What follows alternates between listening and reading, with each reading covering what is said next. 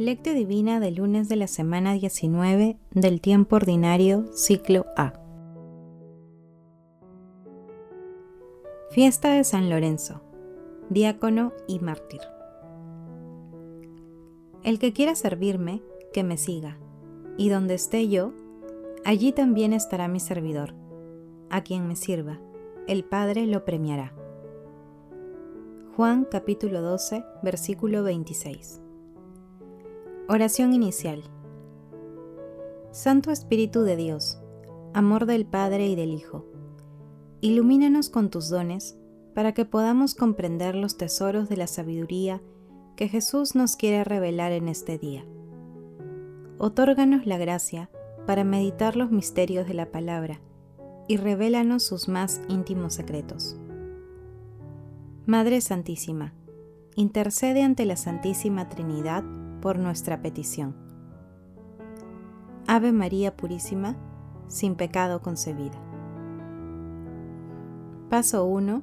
Lectura. Lectura del Santo Evangelio según San Juan.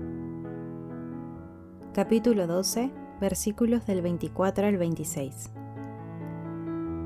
En aquel tiempo, dijo Jesús a sus discípulos, Les aseguro que si el grano de trigo no cae en tierra y muere, queda infecundo, pero si muere, da mucho fruto.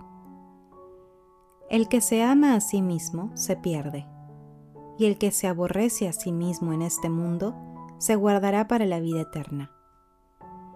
El que quiere servirme, que me siga, y donde esté yo, allí también estará mi servidor. A quien me sirva, el Padre lo premiará. Palabra del Señor. Gloria a ti, Señor Jesús. Hoy celebramos a San Lorenzo, diácono, que soportó su martirio por amor a nuestro Señor Jesucristo, revelando con su sacrificio el poder transformador de la fe cristiana, en la que los pobres materiales y espirituales son la opción fundamental de la acción de la Iglesia. Lorenzo era uno de los siete diáconos de Roma, es decir, uno de los siete hombres de confianza del Papa. Su oficio era de gran responsabilidad, pues estaba encargado de distribuir las ayudas a los pobres. En el año 257, el emperador Valeriano publicó un decreto de persecución en el cual ordenaba que todo el que se declarara cristiano sería condenado a muerte.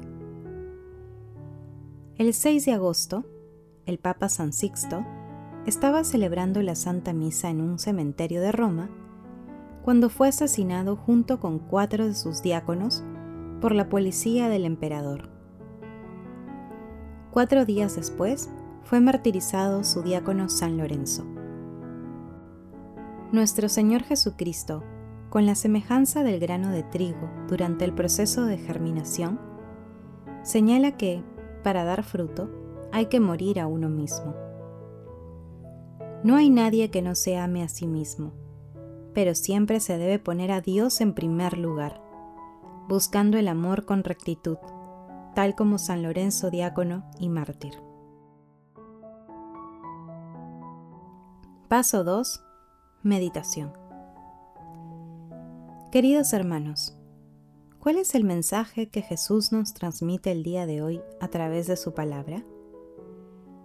El servicio a nuestro Señor Jesucristo es un camino que lleva a la gloria. San Agustín decía, imitar a Cristo en el servicio de nuestros semejantes es otro modo de servirle a Él. Y es nuestro Señor Jesucristo quien nos invita a servirle y a seguirle para llegar a ser no solo sus servidores, sino sus amigos y hermanos. El texto de hoy tiene una vinculación evangélica con el pasaje ubicado también en Juan, capítulo 15, versículos 13 al 16, en el que Jesús nos dice, Nadie tiene amor más grande que el que da su vida por sus amigos. Ustedes son mis amigos si hacen lo que yo les mando. Ya no les llamo siervos, porque el siervo no sabe lo que hace su Señor. A ustedes los llamo amigos, porque todo lo que he oído a mi Padre se lo he dado a conocer. Hermanos, meditando el pasaje evangélico de hoy, respondamos. ¿Cómo servimos a nuestro Señor Jesucristo en nuestra vida diaria? Que las respuestas a estas preguntas nos ayuden a purificar nuestro servicio y seguimiento a nuestro Señor Jesucristo. Jesús nos ama. Paso 3. Oración. San Lorenzo Mártir, tú que estabas convencido de que el poder de Jesús es superior a cualquier sufrimiento, intercede ante la Santísima Trinidad para que nos otorgue la gracia de poner a nuestro Señor Jesucristo en el primer lugar de nuestras vidas, siempre. San Lorenzo, diácono y mártir, ruega por los diáconos servidores del pueblo de Dios. Amado Jesús, tú que generaste la más hermosa respuesta de seguimiento de San Lorenzo mártir, despierta las vocaciones de seguimiento radical en todos, sea cual sea el estado de nuestras vidas.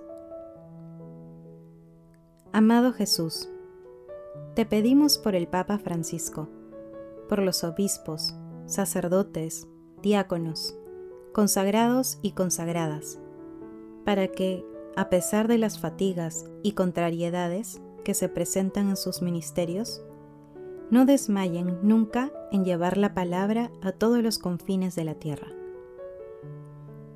Amado Jesús, justo juez, acudimos a ti para implorar tu misericordia por todos los moribundos y todas las almas del purgatorio, especialmente por aquellas que más necesitan de tu infinita misericordia. Virgen María, Madre de la Iglesia y Reina de los Apóstoles, ruega por los ministros del Señor.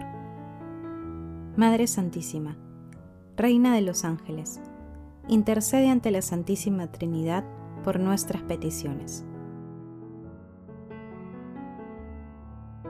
Paso 4. Contemplación y acción.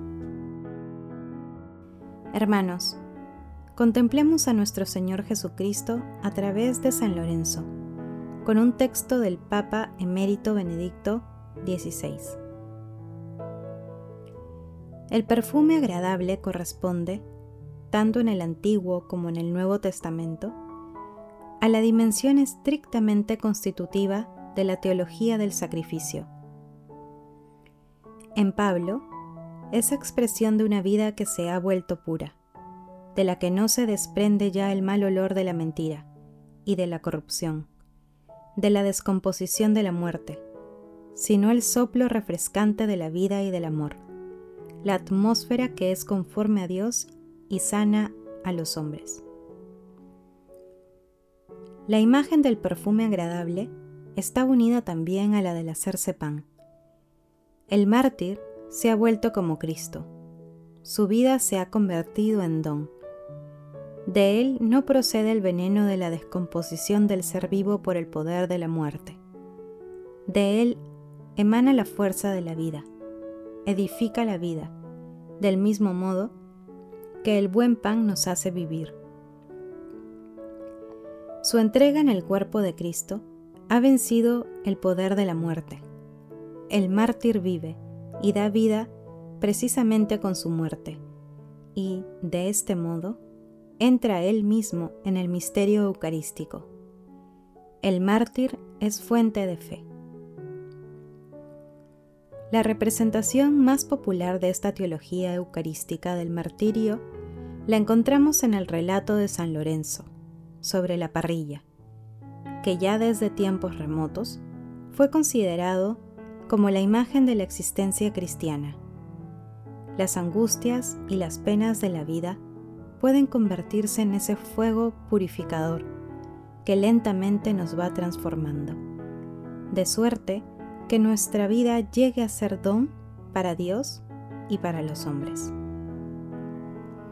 Queridos hermanos, comprometámonos a servir a nuestro Señor Jesucristo en nuestras actividades cotidianas, en nuestra familia, trabajo, comunidad y por donde vayamos. Hagámoslo de manera especial a través de nuestros hermanos más necesitados espiritual y materialmente. Glorifiquemos a la Santísima Trinidad con nuestras vidas. Oración final. Gracias Señor Jesús por tu palabra de vida eterna. Que el Espíritu Santo nos ilumine para que tu palabra penetre a lo más profundo de nuestras almas y se convierta en acción. Dios glorioso, escucha nuestra oración. Bendito seas por los siglos de los siglos. Madre Santísima, intercede ante la Santísima Trinidad por nuestra petición. Amén.